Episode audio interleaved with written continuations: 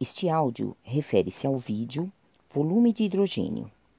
Esse experimento permite as seguintes abordagens: relação molar entre o magnésio e o ácido clorídrico em termos da quantidade de hidrogênio gerado, determinação do volume de um gás ideal e determinação da constante dos gases.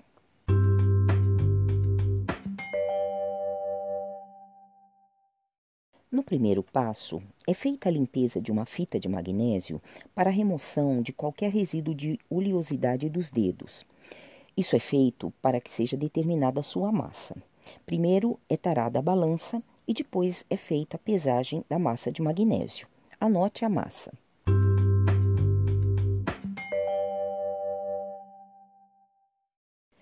Agora o magnésio já pode ser manuseado com as mãos. A fita de magnésio será, será posicionada na borda do tubo, presa a uma haste de cobre para não flutuar.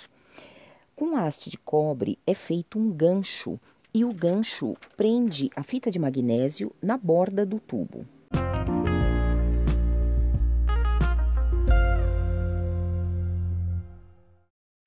Na sequência, são transferidos 10 ml para uma proveta e esse é o reagente em excesso.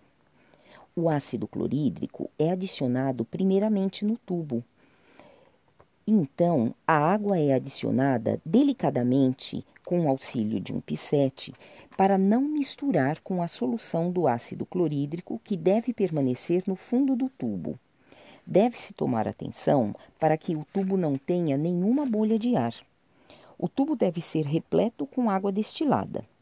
Somente então o fio de magnésio é adaptado, inserido pela borda do tubo. É adicionado um, mais água para garantir que não há nenhuma bolha no interior do tubo.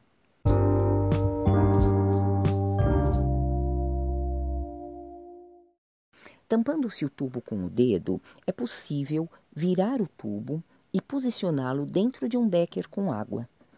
Nesse momento, pode-se verificar o ácido clorídrico descendo ao longo do tubo. Isso é possível, pois a sua refração é diferente da água. Começa a reação do ácido clorídrico com o magnésio. Ela é verificada pela formação de bolhas dentro do tubo. A reação se processa e no final, são dados tapinhas na parede do tubo para garantir que todas as bolhas que estejam presas na parede se juntem ao volume total de gás. Após a conclusão da reação, será feita a leitura do volume de gás, mas a medida será feita sob pressão atmosférica.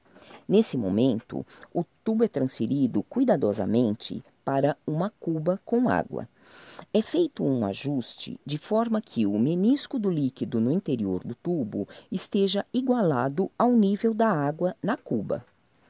A pressão interna do tubo, que é a pressão do gás hidrogênio e a pressão de vapor d'água, neste ponto é igualado à pressão externa.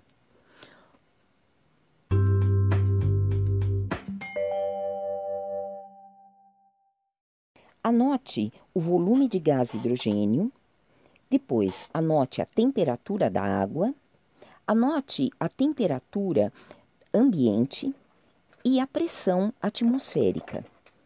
Em seguida, o experimento será repetido com outras duas amostras. Anotem todos os dados.